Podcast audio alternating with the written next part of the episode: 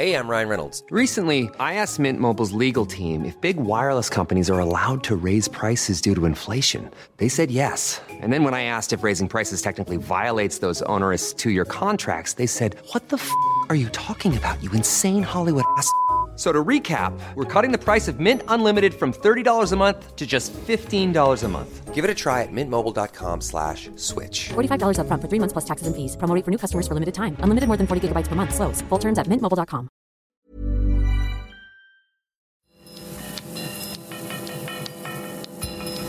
Falter Radio, der Podcast mit Raimund Löw. Herzlich willkommen, meine Damen und Herren, zum zweiten Teil des Falterradios für Donnerstag, den 19. April 2018.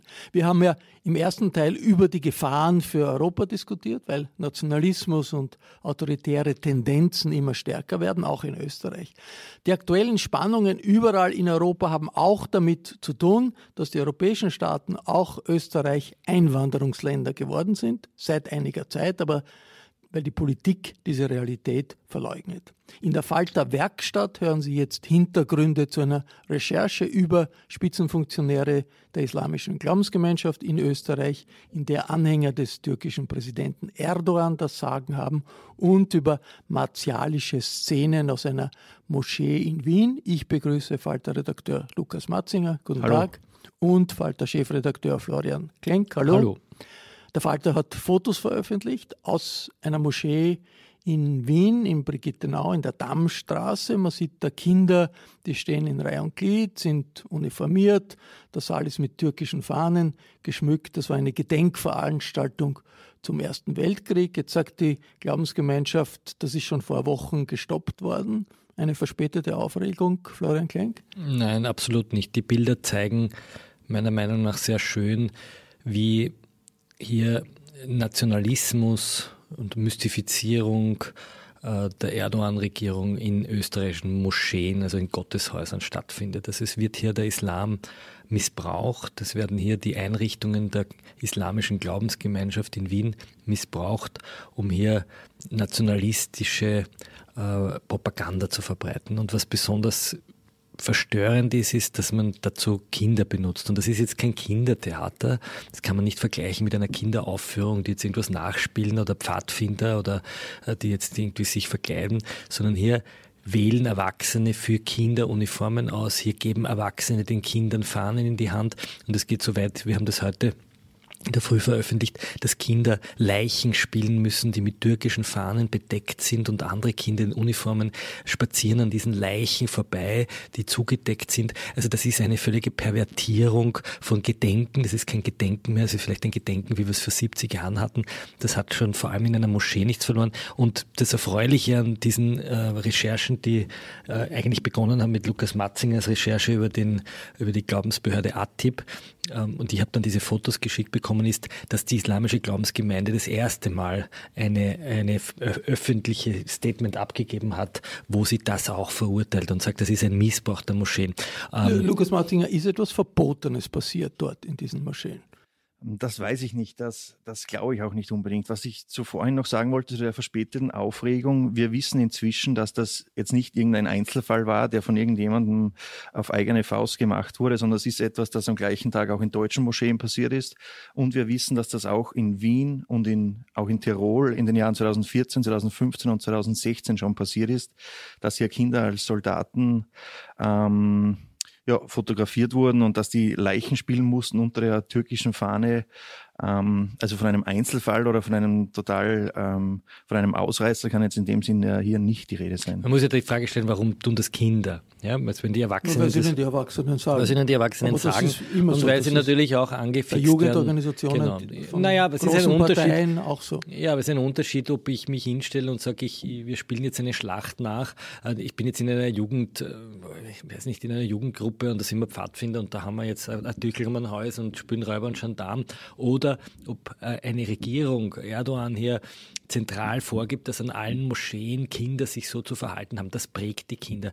Ich habe heute gelernt, dass das auch schon unter Atatürk war, dass es in der Türkei offensichtlich üblich ist. Aber das sind eben Formen der Kindererziehung oder auch der Prägung von Kindern, die den österreichischen Jugendschutzgesetzen in dieser Weise nicht entsprechen das oder dem, dem, oder dem Jugend, oder sagen wir mal dem, dem Aber im Sinne des Kindeswohls sind. Erinnerungen an Schlachten, auch Reenactment von Schlachten gibt es überall. Also die Tiroler Schützen haben äh, aus Erinnerung, in Erinnerung auf äh, den Ersten Weltkrieg echt scharf äh, geschossen. Ist das wirklich so etwas anderes? Es ist etwas völlig anderes, weil der Kontext ein anderer ist. In Tirol regiert kein autoritärer Herrscher. In Tirol führt derzeit keinen Krieg. Äh, in Tirol haben wir eine Demokratie und keine autoritäre Gesellschaft, die Journalisten einsperrt. Ja, aber es gibt Jungschützen-Schießen, wo auch aber das ist eine, im Internet interessierte Kinder, Buben und Mädchen eingeladen werden, ab dem ersten Schuljahr in der Kompanie mitzugehen. Jetzt nicht, dass man das toll findet oder dass man irgendein nationalistisches Gehabe toll findet oder dass man es auch äh, vergleicht, aber wird da nicht mit zweierlei Maß gemessen, wenn das Brauchtum ist, in dem Fall und im anderen Fall äh, als Skandal gewertet wird? Nein, weil das kein Brauchtum ist, was die Türken da machen. Ähm, das hat mit Brauchtum im Sinne von äh, orientalischen Tänzen oder mit irgendeiner einer historischen Schlacht nichts zu tun, sondern diese Kinder stecken in Tarnuniformen, sie salutieren, sie müssen sich als Leichen hinlegen. Das ist etwas völlig anderes als das, was wir in Tirol erleben. Und wir haben auch eine völlig andere Tiroler Gesellschaft. Ich verwehre mich dagegen, dass man hier Dinge miteinander vergleicht äh, und in einen Kontext setzt, die miteinander nichts zu tun haben. Das Problem ist, diese Moschee in der Dammstraße wurde errichtet als integratives Haus, als Integrationshaus. Es gab damals eine Protestbewegung dagegen, eine Bürgerinitiative, die wir sehr scharf dafür kritisiert haben, dass sie dieses Vorschussvertrauen gegenüber den türkischen Verbänden, die gesagt haben, wir wollen hier was Integratives machen, wir wollen, dass es hier einen, einen Ort der Begegnung gibt. Und die haben gesagt, nein, ihr wollt hier türkischen Nationalismus verbreiten. Und wir haben damals diese Bürgerinitiative scharf dafür kritisiert. Der Heinz-Christian Strache hat begonnen, diese Bürgerinitiative sozusagen in Geiselhaft zu nehmen. Wir haben gesagt, wir verteidigen auch diese Integrationsvereine gegen die Rechten in der Stadt. Wenn aber da drinnen dann in Wirklichkeit identitäre Bewegungen äh, von türkischer Seite stattfinden und wenn da drinnen kleine Kinder äh, auf einmal in ein, in ein komisches Spektakel äh, verwurstet werden äh, und das Ganze im Gotteshaus passiert mit dem Segen des Islam, dann würde mich das eher an die 30er Jahre erinnern und an einen Ständestaat und an eine, an eine Zeit, wo sozusagen die Religion und die Politik Hand in Hand gegangen ist für eine autoritäre Gesellschaft. Vielfältigen Gesellschaft richtig, offensichtlich richtig. Aber als, als Linksliberale liberales äh, Blatt würden wir uns gegen ständestaatliche Versuchungen heute sehr stark zur Wehr setzen. Und seltsamerweise haben aber auch das linksliberale Milieu, zu dem ich mich ja da, äh, wenn wir schon in der Werkstatt sind, zählen würde, äh, komischerweise eine, eine, eine Kritikhemmung, wenn es darum geht, ähm, in solche Rituale von anderen äh, Die Frage Kulturen. ist nur, ob mit zweierlei Maß gemessen wird. Ja, und da, dazu möchte ich noch vielleicht sagen, selbstverständlich macht es einen Unterschied, ob das jetzt irgendein äh, ein, ein, wirklich ein wahres Brauchtum ist oder ob es so wie in diesem Brauchtum Fall wird auch immer gemacht. Die Türkei ist ein Land im Krieg. Die ähm, Moscheen auf der ganzen Welt bekommen die Anweisungen für die Soldaten in Afrin ähm, zu beten, äh, Schwüre auf Erdogan zu singen. Und selbstverständlich bekommt das dann eine, eine andere Dimension, meiner Meinung nach. Dazu kommt ja, das sind ja Wiener das sind ja Wiener Kinder. Ich bin ja der Meinung, dass diese Kinder. Das sind Austro-Türken sozusagen. Naja, Austro-Türken. Irgendwann einmal, Wiener Kinder wenn wir, wenn wir davon reden. Sind sie stolz auf ihre türkischen Ja, aber wenn wir mal davon reden, dass wir sozusagen eine, eine Gesellschaft sind, die sozusagen aus verschiedenen Herkunftsländern sind, dann hat die Stadt sozusagen für diese Kinder, es gibt kein zweierlei Maß für verschiedene Kinder. Und momentan erlebe ich aber, dass der, der Jugendschutz oder die Jugendwohlfahrt, wenn es um österreichische oder die weißen und blonden Kinder geht und die äh, Migrantenkinder geht, mit, sehr lange mit zweierlei Maß gemessen hat. Und eine Diskussion, vielleicht darf ich nur sagen, die ATIP, die das veranstaltet, betreibt in Wien auch Kindergärten, die von, mit Steuergeldern finanziert werden. Da bin ich der Meinung, die Stadt Wien soll dieses Geld nehmen, dem ATIP wegnehmen und selbst Kindergärten bauen, die säkular sind, wo die Kinder lernen, dass es mehrere Identitäten gibt und wo sie genau diese Diversität, die wir ja auch immer predigen, auch selbst mitbekommen. Aber das, das hat mit Diversität nichts zu tun. Dass religiöse Kindergärten gefördert werden, ist natürlich eine, eine, eine, eine offene Diskussion. Jetzt der Einfluss der türkisch regierenden AKP auf die äh, Glaubensgemeinschaft ist äh, Gegenstand eines ausführlichen Artikels von Lukas Matzinger. Was ist neu da, äh, an diesen Erkenntnissen? Weiß man das nicht schon sehr lang, lange in Wirklichkeit? Ja, Neues folgendes. Ähm, zunächst muss man nochmal sagen, diese ATIP, von der wir sprechen, die auch diese Moschee betreibt, ist direkt der türkischen äh, Religionsbehörde unterstellt und direkt der türkischen Botschaft weisungsgebunden. Die ATIP war bis vor wenigen Jahren überhaupt kein Teil der IGGÖ. Die ist erst seit wenigen äh, Jahren in der islamischen Glaubensgemeinschaft in Österreich ähm, drinnen und hat sich aber innerhalb kürzester Zeit hier irgendwie ähm, die Macht errungen. Die ATIP betreibt auch aber insgesamt. in unlauterer Weise? Oder? Nein, die ATIP betreibt 60 Moscheen in Österreich und hat sich jetzt auch mit Hilfe ähm, der bosnischstämmigen äh, Funktionäre in der IGGÖ einen ehemaligen ATIP-Mann zum Präsidenten wählen lassen. Aber der, so ist nicht in unlauterer Weise zu, in diese Position gekommen, oder? Der hat er Wahlen gefälscht oder irgendwas Böses getan? Das hat er nicht gemacht, aber der österreichische Staat sollte sich schon die Frage stellen, ob ähm, so ein Verein wie der ATIP, der direkt der türkischen Religionsbehörde unterstellt ist, ähm, der richtige Verein ist, um äh, Moscheen zu betreiben, um äh, Kindergärten zu betreiben, um äh, die Belange aller in weiterer Folge die Belange aller Muslime in Österreich zu vertreten. Jetzt, jetzt als Geist, der stets widerspricht, äh, würde ich sagen, na gut, also wer Kardinal wird in Österreich, wer Erzbischof wird, das bestimmt, äh, bestimmt auch nicht der österreichische wir, Staat wir, oder das österreichische Volk, sondern ein fremder Staat, der Vatikan. Also ein, ist ein bisschen äh, übertrieben, aber äh, ist es nicht so, dass Religionsgemeinschaften oft von Machtzentren irgendwo in der Welt, wo äh, deren äh, selbstverständlich Herz ist, massiv beeinflusst werden? Selbstverständlich selbstverständlich. Und wir, was Besonderes. Selbstverständlich. Und wir Journalisten haben, wie der Vatikan äh, den Herrn Grohr zum Kardinal ernannt hat oder den Herrn Kren zum Weihbischof von St. Pölten, haben wir Medienleute das scharf kritisiert und haben gesagt, das ist ein, ein, ein reaktionäres Weltbild, das hier sozusagen in die Kirchen getragen wird und es ist eine gesellschaftliche Veränderung.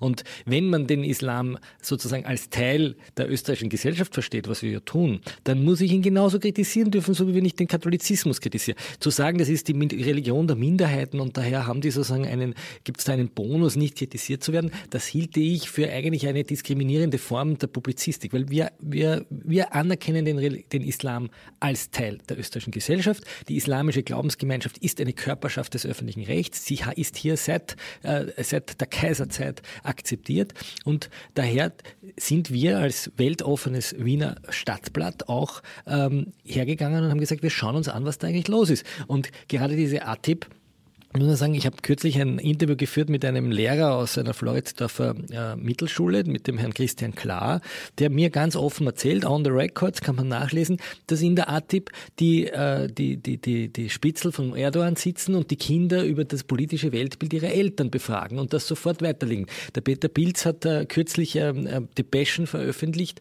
wo ganz klar war, dass die Moscheen äh, nach Istanbul melden, welche Leute hier möglicherweise der Gülen-Bewegung angehören, hören und, und, und. Und das hat mit Religion nichts mehr zu tun. Und wenn das alles unter dem Siegel der Religionsfreiheit passiert, dann haben wir als Journalisten wachsam zu sein und über diese Umtriebe zu berichten. Keine Frage, aber das Türken sind die größte Gruppe in der islamischen Community, sind mehrheitlich, wie, wie, wie wir wissen, für Erdogan, aus welchen Gründen auch immer, ist nicht ganz logisch, dass sich das auch widerspiegelt in der politischen Zusammensetzung äh, der äh, islamischen Glaubensgemeinschaft. Ja, die Frage ist, ob es eine, Behörde, sozusagen eine offizielle religiöse Behörde sein muss. Der Herr Ibrahim Olgun, der, der, der Präsident der IGÖ, muss man wissen, der lehnt zum Beispiel die Evolutionstheorie ab. Ja, der sagt, Darwin, das ist also, das, das, das lehnt er ab. Ja. Also das sind ja nicht, einige Bischöfe, die das auch tun, aber das. Ja, ja, aber, aber die, haben, kann, die haben nicht diese Macht über die muslimische Gemeinde oder über die katholische Gemeinde. Das war vielleicht in den 50er Jahren so, aber das hat sich geändert. Und warum hat sich geändert? Weil unter anderem auch linke Kräfte ähm, äh, hier das Wort ergriffen haben und die Pfaffen,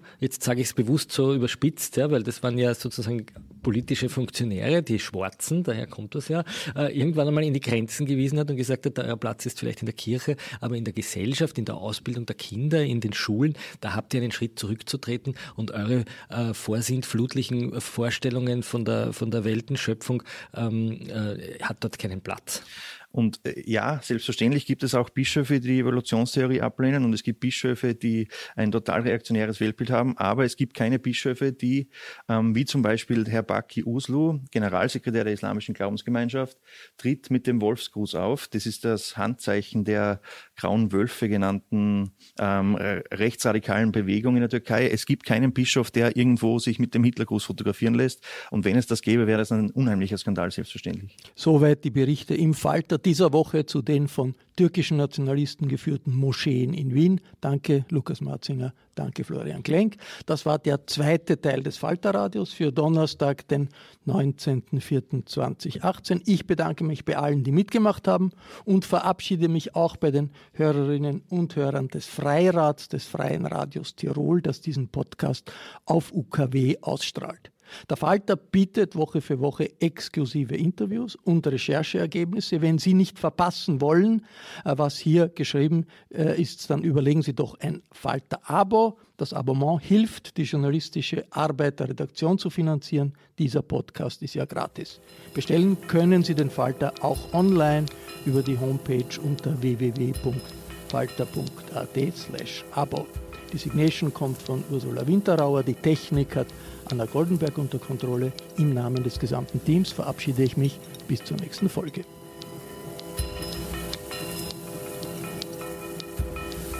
Sie hörten das Falterradio, den Podcast mit Raimund Löw.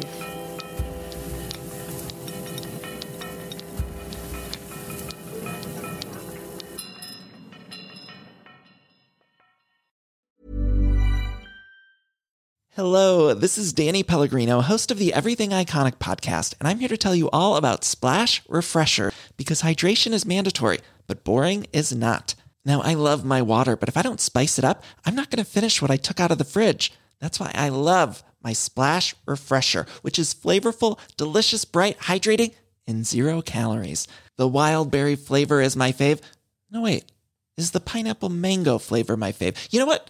All five craveable splash refresher flavors are my fave because they're so delicious. So get hydrated and enjoy it with Splash Refresher.